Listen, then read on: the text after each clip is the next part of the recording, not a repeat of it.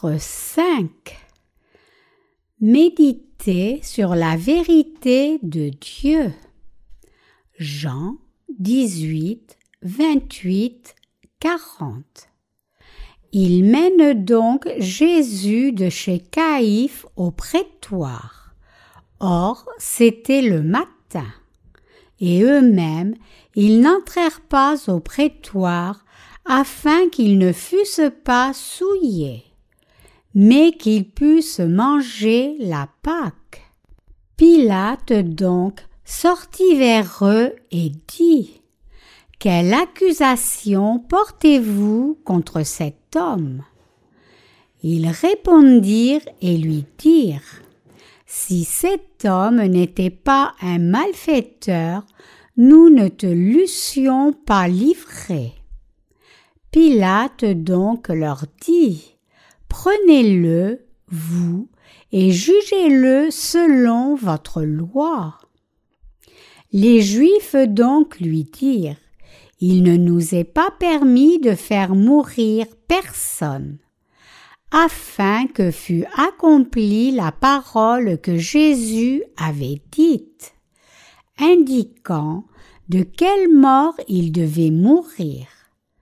Pilate donc entra encore dans le prétoire et appela Jésus et lui dit Toi, tu es le roi des Juifs. Jésus lui répondit Dis-tu ceci de toi-même ou d'autres te l'ont-ils dit de moi Pilate répondit Suis-je juif, moi ta nation et les principaux sacrificateurs t'ont livré à moi, qu'as-tu fait? Jésus répondit, Mon royaume n'est pas de ce monde. Si mon royaume était de ce monde, mes serviteurs auraient combattu afin que je ne fusse pas livré aux Juifs. Mais maintenant, mon royaume n'est pas d'ici. Pilate donc lui dit, Tu es donc roi. Jésus répondit, Tu le dis que moi je suis roi. Moi, je suis né pour ceci, et c'est pour ceci que je suis venu dans le monde, afin de rendre témoignage à la vérité. Quiconque est de la vérité écoute ma voix. Pilate lui dit Qu'est-ce que la vérité? Et ayant dit cela, il sortit encore vers les Juifs. Et il leur dit Moi, je ne trouve aucun crime en lui, mais vous avez une coutume que je vous relâche quelqu'un à la Pâque. Voulez-vous donc que je vous relâche le roi des Juifs? Ils s'écrièrent donc tous encore disant Non, pas celui-ci, mais Barabbas. Or, Barabbas était un brigand. Nous menons des vies très compliquées dans ce monde. Nous luttons avec beaucoup de sujets, événements, problèmes et les inquiétudes qui montent pour compliquer encore plus nos vies. Donc, quand nous adorons Dieu, nous confions nos pensées troublées au Seigneur. C'est un monde dur là dehors. Comme il y a tellement d'événements compliqués qui se passent, nous sommes constamment inquiets et vexés. Un humain est comme un arbre face au vent. Comme un arbre s'incline d'avant en arrière en différentes directions selon la direction dans laquelle souffle le vent, tout le monde va aussi de gauche à droite en fonction de ses circonstances pensée et environnement. Comme chacun vit dans ce monde, tout le monde est influencé par ses affaires. Par exemple, quand un homme d'affaires est préoccupé par son affaire, il lui est difficile de ne pas penser à ses dossiers d'affaires même quand il est dans un culte. La même chose va pour les autres. Garder sa foi n'est pas une chose si facile. Néanmoins, nous devons calmer nos cœurs et mettre nos inquiétudes au repos. C'est seulement quand nous purifions nos pensées chargées pour reposer dans la paix que nous pouvons vraiment adorer Dieu. Je sais très bien que tout comme moi, quand votre pensée est préoccupée par quelque chose de sérieux, ce souci est constamment dans votre tête. Comme vous et moi vivons dans cette société diverse et complexe qui change tout le temps, nos pensées sont très envahies de différents sujets. Mais en réalité, c'est peut-être juste notre regard qui est compliqué quand la situation réelle n'est pas si compliquée. Après tout, si les besoins de base du vêtement, de la nourriture et du logement sont pourvus, le reste des problèmes ne sont pas de si grands soucis. Peut-être que nous humains essayons de résoudre le problème de nos besoins basiques d'une façon inutilement compliquée alors que nous pourrions le résoudre de façon facile et simple. Néanmoins, je suis pleinement conscient de combien c'est difficile et dur pour vous et moi de défendre notre foi en ces temps de la fin. Mais malgré cela, nous devons mener nos vies de foi sans vaciller, purifiant nos pensées chargées et les soumettant au Seigneur, et toujours écouter attentivement la vérité de l'eau et de l'esprit. Les événements qui se sont produits il y a environ deux mille ans. Le passage des Écritures d'aujourd'hui décrit les événements qui se sont produits il y a environ deux mille ans maintenant. Après avoir été arrêté, Jésus a été amené à Caïphe, le souverain sacrificateur du moment, et il a été interrogé à cause de ses péchés. Mais, comme nous le savons très bien, Jésus n'avait pas de péché, mais les Juifs le haïssaient. Il y a un ancien proverbe coréen qui dit Secouez assez fortement quelqu'un et vous trouverez de la poussière. Comme ce dicton, vous et moi sommes des gens poussiéreux. Mais Jésus n'avait pas de poussière du tout, peu importe combien on l'a secoué fort. Il était entièrement sans péché. C'est pour cela que Caïphe, qui a interrogé Jésus, l'a envoyé vers Pilate le gouverneur colonial romain. Les Juifs ne pouvaient pas trouver de faute chez Jésus, peu importe combien ils essayaient dur de lui imputer du péché et de le juger selon la loi de Dieu. Il y avait seulement un moyen pour qu'il trouve une faute qui justifie de mettre Jésus à mort comme punition pour cette offense. c'était appliquer la loi romaine à Jésus. Si la loi romaine était appliquée, il serait inévitable de trouver Jésus coupable de l'enfreindre. À ce moment-là, beaucoup de gens adulaient et suivaient Jésus comme le roi des Juifs.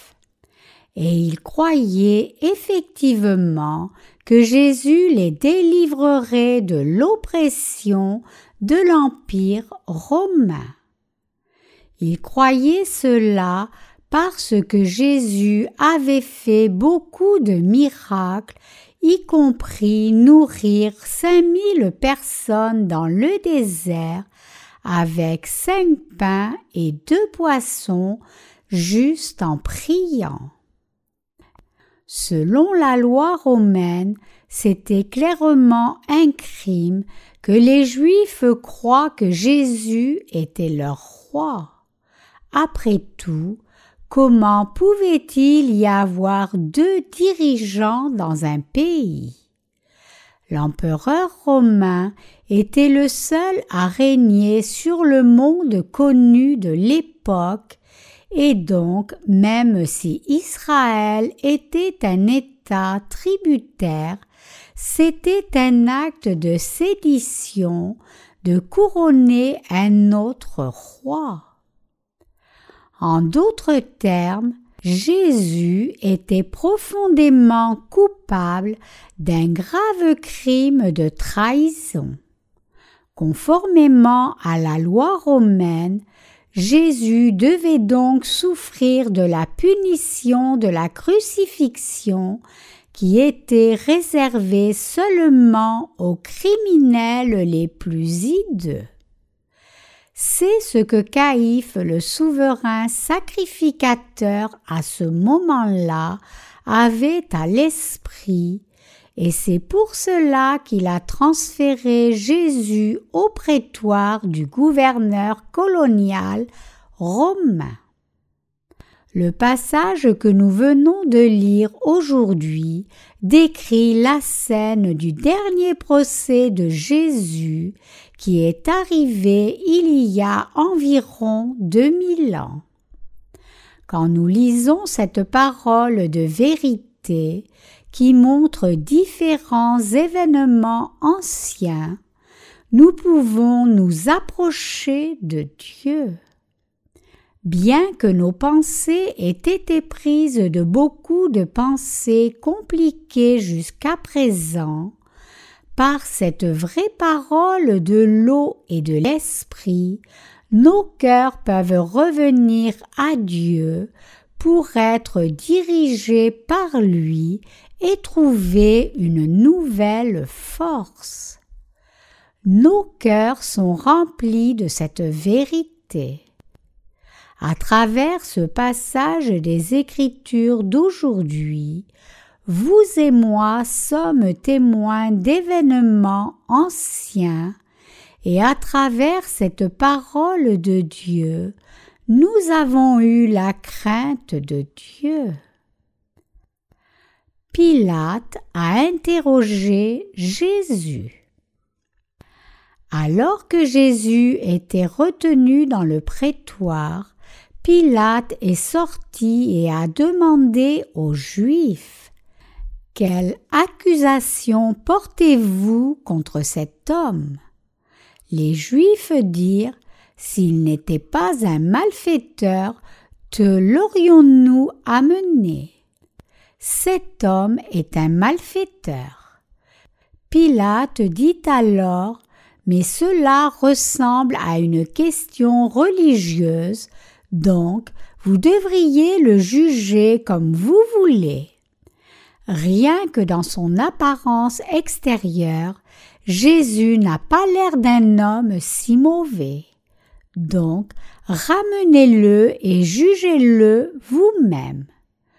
Pourquoi l'avez-vous amené chez moi sans raison? Alors les Juifs dirent nous n'avons pas l'autorité de mettre quelqu'un à mort. Cela signifie qu'ils étaient déjà déterminés à tuer Jésus. Les punitions rendues sous la loi romaine incluaient la crucifixion, une méthode extrêmement cruelle d'exécution réservée aux criminels les plus hideux. Comme la loi juive n'avait pas une telle possibilité d'exécution, Dieu voulait accomplir sa parole en appliquant la loi romaine de la crucifixion. Bien que les Juifs aient voulu tuer Jésus, ils étaient entièrement ancrés dans le judaïsme et un légalisme ardent jusqu'aux os. Comme la loi leur demandait de garder le jour du sabbat saint, ils essayaient de garder ce jour saint. Par coïncidence, le jour où Jésus a été mis en procès était le sixième jour, c'est-à-dire le vendredi dans les termes d'aujourd'hui. Quand le soleil se couchait le vendredi, le jour du sabbat commençait, et selon la loi, les Juifs n'étaient pas supposés faire un quelconque travail au jour du sabbat. Donc, il voulait que Pilate exécute Jésus avant le jour du sabbat, auquel cas il n'aurait pas eu à faire un quelconque travail pour mettre Jésus à mort. Les Juifs avaient aussi interdiction d'entrer dans la maison d'un gentil, et c'est pour cela qu'ils ne sont pas entrés dans le palais de Pilate et ont fait une clameur à l'extérieur en demandant à Pilate d'exécuter Jésus. Dans la scène d'aujourd'hui, nous pouvons dire qu'ils faisaient une manifestation devant un bâtiment du gouvernement. Retournant à son palais, Pilate a interrogé Jésus. Il a appelé Jésus et lui a demandé Es-tu le roi des Juifs? Quelqu'un a probablement dit alors Cet homme s'appelle lui-même le roi des Juifs et beaucoup d'autres l'appellent aussi roi des Juifs. En fait, Caïphe, le souverain sacrificateur, a averti les Juifs précédemment. Il est avantageux qu'un seul homme meure pour tout le peuple. Jean 18, 14. À qui croyez-vous que Caïphe pensait en disant cela? Il ne désignait nul autre que Jésus. En d'autres termes, Caïphe pensait que livrer Jésus aux Romains et le tuer assurerait la paix au peuple juif. Et c'était effectivement vrai quand les considérations politiques entraient en ligne de compte. Beaucoup d'Israélites de ce temps suivaient Jésus comme le roi des Juifs. Si un roi des Juifs devait effectivement émerger, le peuple d'Israël aurait été complètement détruit par l'armée de l'empereur romain qu'une colonie établisse son propre roi signifiait une rébellion ouverte et les Juifs auraient été punis pour cette sédition. C'est pour cela que Caïphe, le souverain sacrificateur, disait qu'il était préférable de sacrifier un homme pour tout le peuple juif. Les enquêteurs posent parfois des questions pièges quand ils interrogent les suspects. Ils ont une façon de poser les questions pour piéger le suspect s'il donne une mauvaise réponse et une fois que le suspect est pris au piège, il n'a plus de moyen d'en sortir.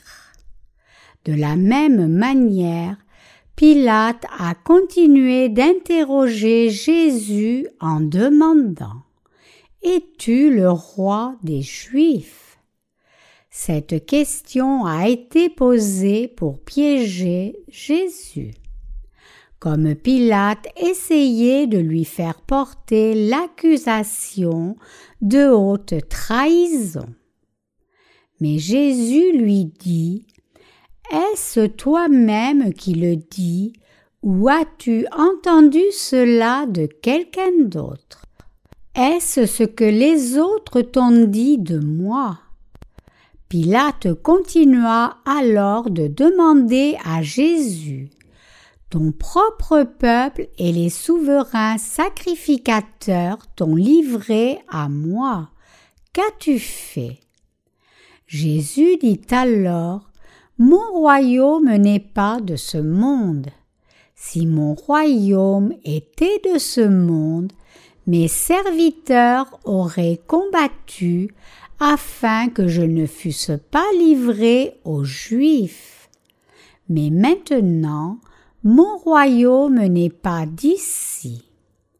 Jésus répondit à la question de Pilate en disant que son royaume n'était pas de cette terre. Donc Pilate demanda de nouveau Alors, es-tu un roi? Jésus répondit Mon royaume n'est pas de ce monde. Notre Seigneur Jésus et son interrogateur Pilate parlaient dans des dimensions complètement différentes. Pilate interrogeait juste Jésus d'une façon habituelle. Il suivait la procédure standard et essayait d'induire Jésus à admettre lui-même qu'il était le roi des Juifs.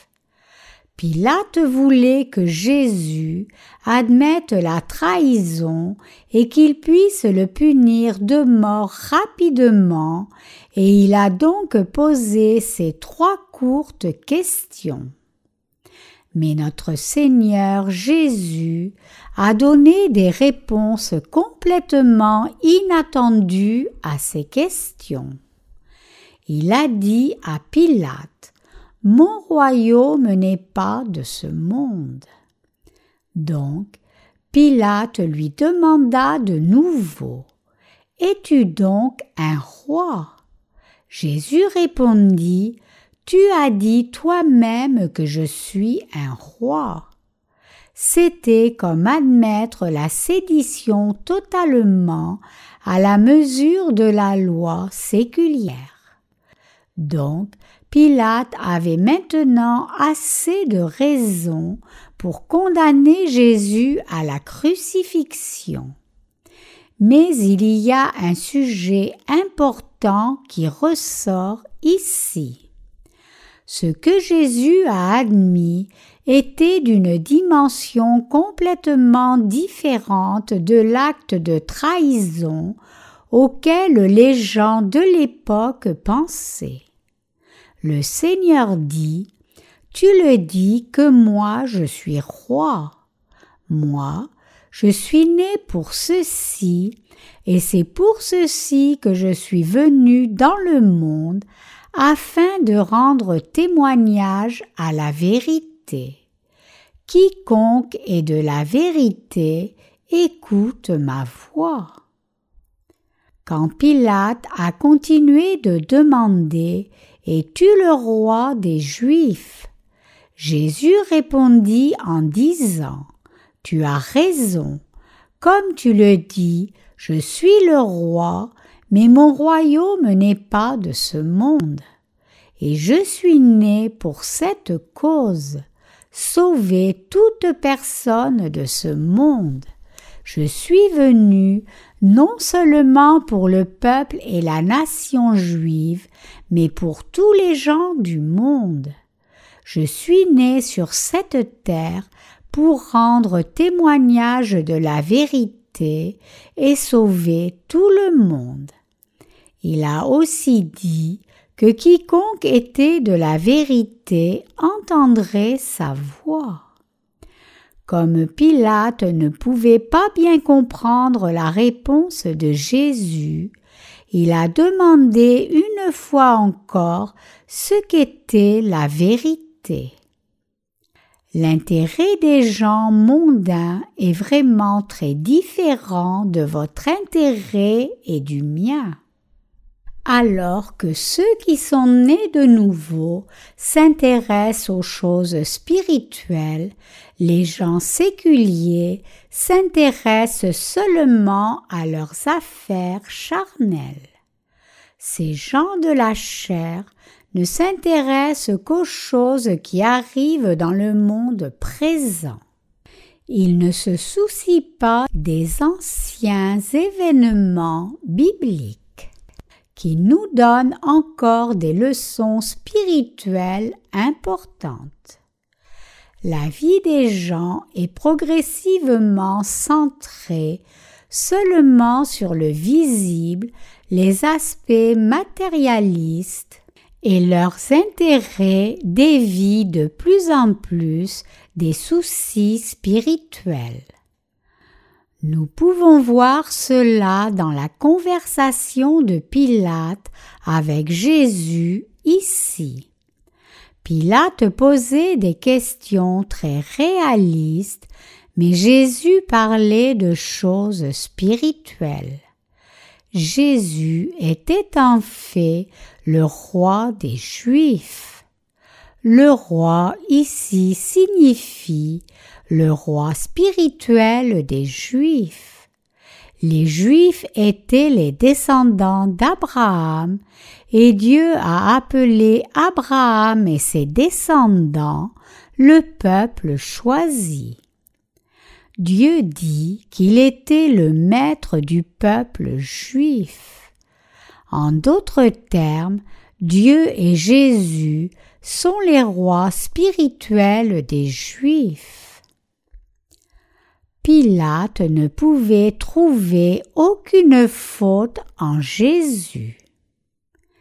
Jésus était le roi des perdus dans ce monde, leur conducteur et leur guide. Il était venu pour témoigner de ce qu'était la vérité. Et notre Seigneur a en effet rendu témoignage à la vérité. Quelle est cette vérité alors? C'est que Dieu le Père a tant aimé le monde qu'il a envoyé son Fils unique sur la terre, a transféré tous les péchés du monde sur ce Fils, a livré son Fils pour qu'il soit crucifié et l'a ressuscité d'entre les morts. En d'autres termes, le fait que Jésus-Christ ait expié tous nos péchés et nous ait sauvés est la vérité même. Jésus était venu sur la terre pour cette œuvre pour y rendre témoignage. Donc, même s'il était debout dans la cour de Pilate, Jésus a rendu témoignage au royaume des cieux et à la vérité. Je suis le roi des Juifs. Je suis venu sauver les perdus. Et je suis venu rendre témoignage à la vérité. Le Seigneur est né sur cette terre par le corps de la Vierge Marie, a porté les péchés du monde en étant baptisé par Jean, a été condamné à mort et mourut à la croix, puis ressuscita d'entre les morts, le tout pour nous sauver. C'est la vérité. nous devons croire cette vérité de Dieu. La raison pour laquelle le Seigneur est venu sur la terre était d'accomplir la justice de Dieu qui sauve quiconque croit et pour témoigner de cette vérité. Pilate a demandé Qu'est-ce que la vérité? Il ne pouvait pas comprendre ce qu'était la vérité. Les gens aujourd'hui en sont également ignorants. Ils doutent et demandent Qu'est-ce que la vérité? À l'entrée principale de l'Université nationale de Séoul, il y a une bannière avec une excellente inscription qui dit L'endroit où l'on recherche la vérité. Qu'est-ce que la vérité? C'est simple. La vérité, c'est que Jésus-Christ est venu sur la terre et nous a sauvés par l'évangile de l'eau et de l'esprit. Mais beaucoup de gens ne connaissent toujours pas cette vérité, tout comme Pilate a demandé ce qu'était la vérité. Même après avoir interrogé Jésus, Pilate ne pouvait pas trouver de faute en lui. Donc, il est sorti du prétoire et a dit aux Juifs qui étaient motivés à tuer Jésus, Je ne trouve pas de faute du tout en cet homme.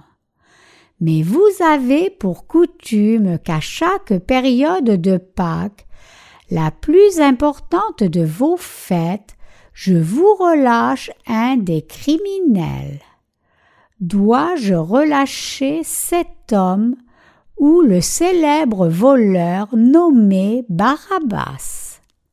Si Pilate relâchait Jésus de sa propre initiative, cela aurait causé beaucoup de remous.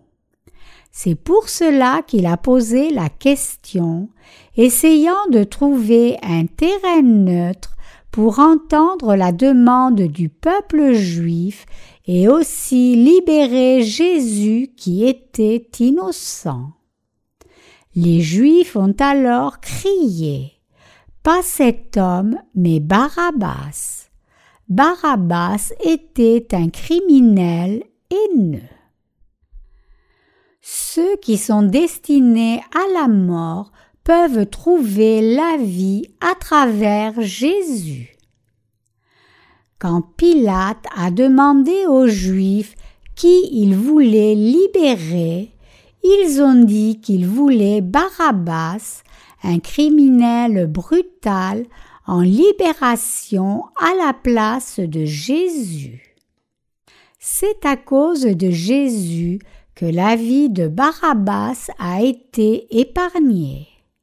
Barabbas, un voleur condamné à mort, a trouvé une nouvelle vie par Jésus, la vérité réelle. Et c'était aussi la volonté de Dieu que Jésus meure selon la demande des Juifs. Trois ans avant de se trouver dans la cour de Pilate, Jésus avait déjà pris tous les péchés de la race humaine tout entière en étant baptisé, et il devait donc se soumettre lui-même à la punition de la crucifixion pour payer le salaire de tous les péchés de l'humanité. C'était pour accomplir la vérité et c'était aussi le moyen de rendre témoignage à la vérité. Et c'est pour cela que notre Jésus a accepté cette punition.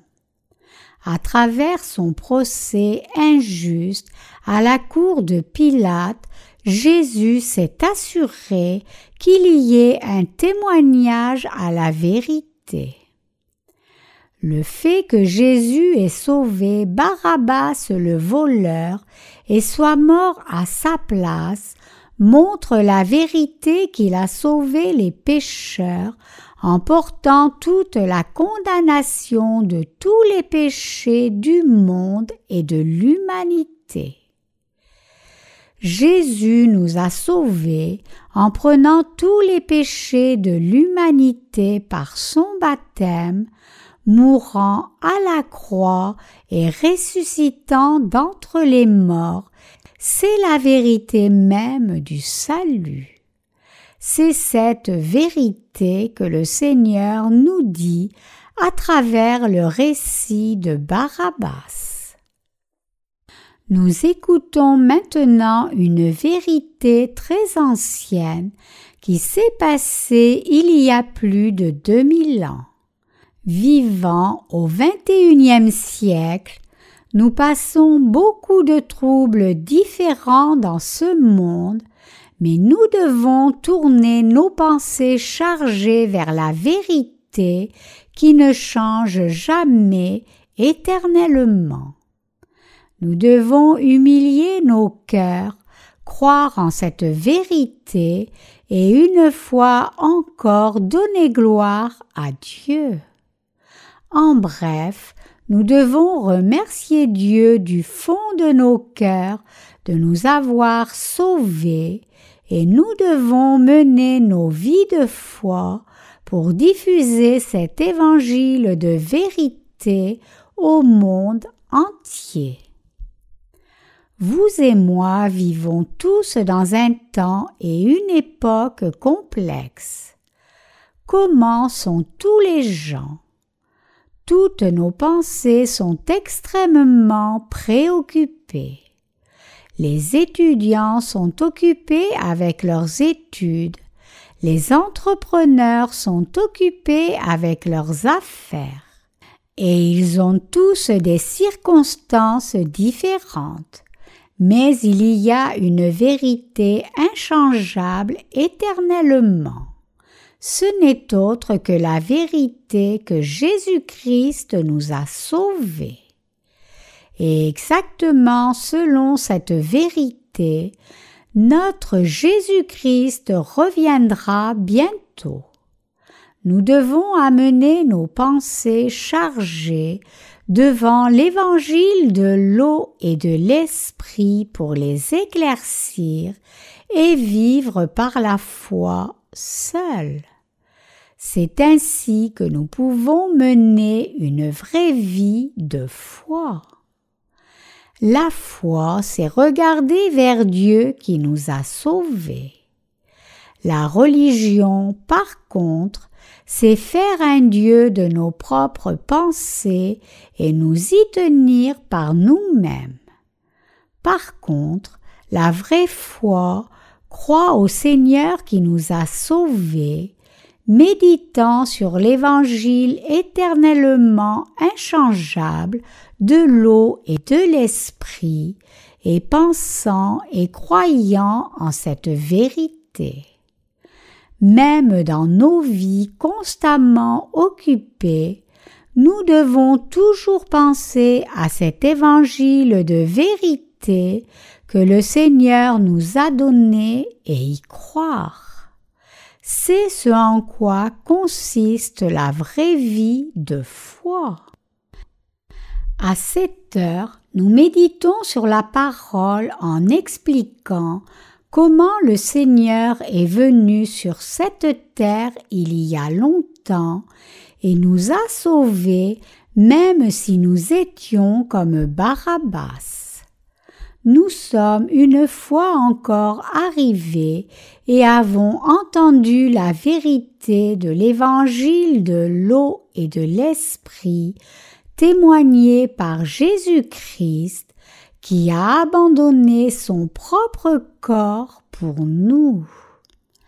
N'oubliant jamais cette vérité, nous devons nous y attacher et y croire pour toujours, aimer et louer Dieu dans la crainte pour lui, chercher de l'aide auprès de ce roi des rois et recevoir son aide dans nos vies, rendre témoignage à Jésus-Christ par le monde tout entier, et puis rencontrer notre Seigneur face à face.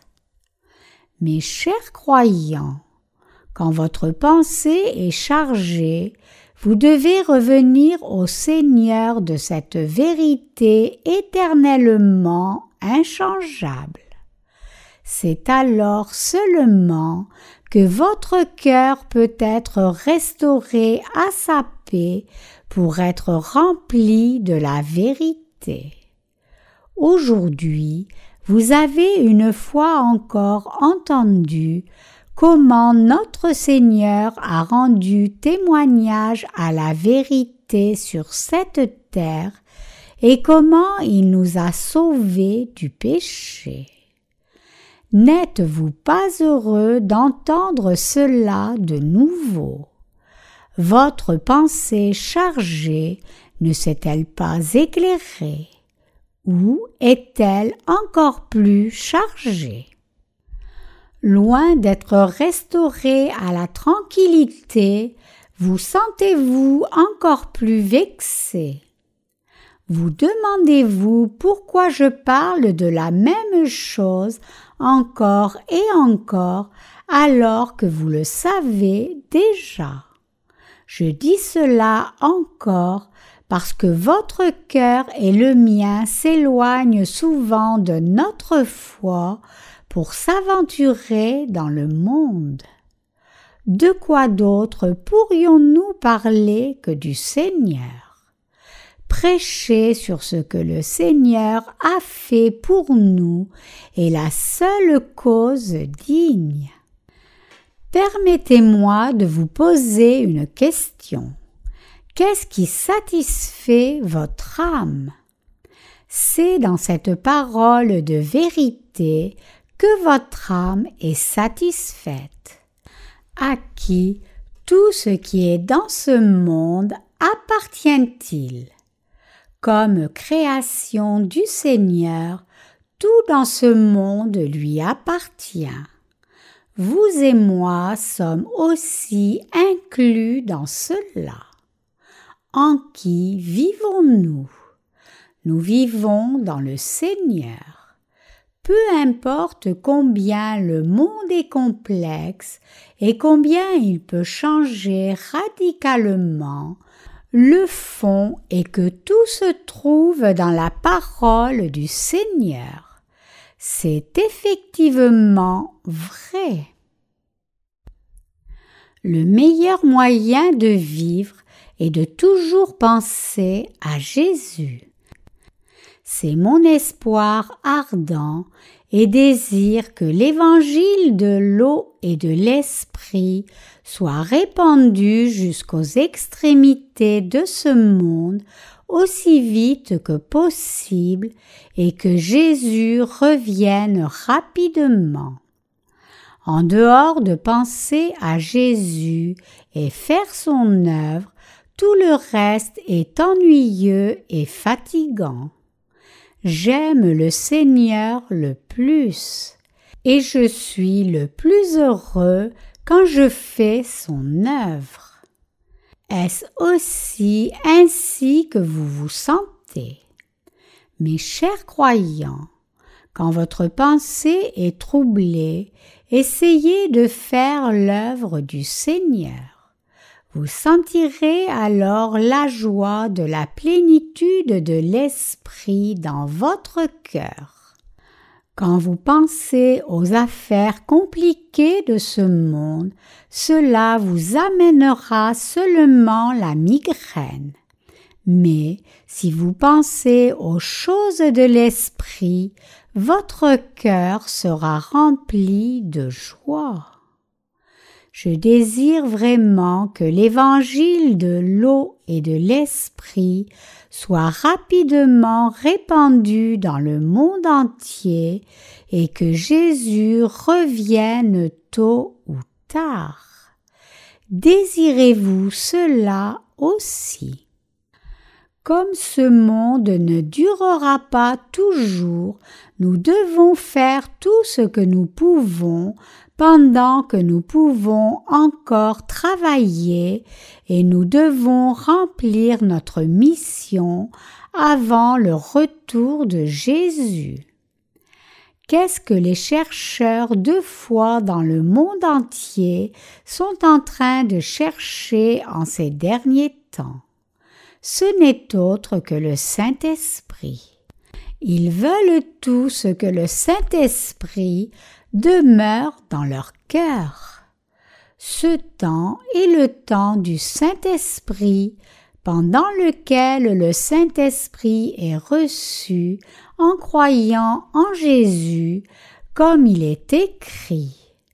Mais c'est ici ce qui a été annoncé par le prophète Joël. Et voici que dans les derniers jours, dit Dieu, je répandrai de mon esprit sur toute chair. Vos fils et vos filles prophétiseront, vos jeunes gens auront des visions et vos vieillards auront des songes. Acte 2, 16, 17. Donc, chacun de par le monde soupire après le Saint-Esprit. Les nombreux livres écrits au sujet du Saint-Esprit indiquent combien les gens s'intéressent au Saint-Esprit. Nous distribuons maintenant nos livres spirituels en diverses langues aux gens de par le monde entier. Nos lecteurs montrent des réponses variées, mais la plupart d'entre eux sont d'accord sur le fait que ces livres contiennent la vérité qui explique les éléments les plus basiques de la foi aux chrétiens qui ne sont pas nés de nouveau. Dans le dernier livre, j'ai mis davantage l'accent sur la demeure du Saint-Esprit pour ceux en ce temps qui désirent le Saint-Esprit dans leur vie. J'ai souligné dans ce livre que pour que quelqu'un soit rempli par le Saint-Esprit, il fallait d'abord qu'il croie en l'évangile de l'eau et de l'esprit, et après avoir lu ce livre, beaucoup de nos lecteurs se sont mis à méditer sur l'évangile de l'eau et de l'esprit une nouvelle fois.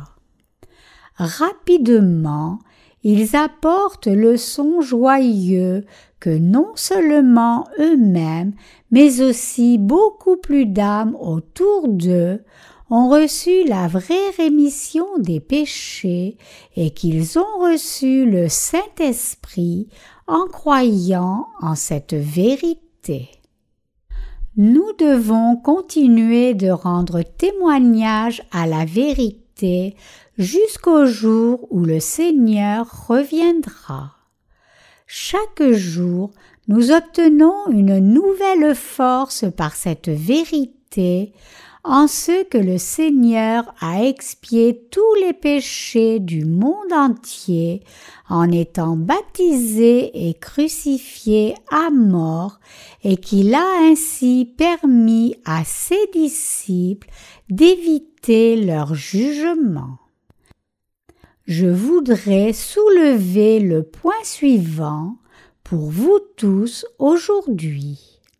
Nous devons défendre l'évangile de l'eau et de l'esprit jusqu'à la fin, alors que nous vivons sur cette terre en craignant Dieu et diffusant l'évangile et amener nos pensées troublées au repos avec foi.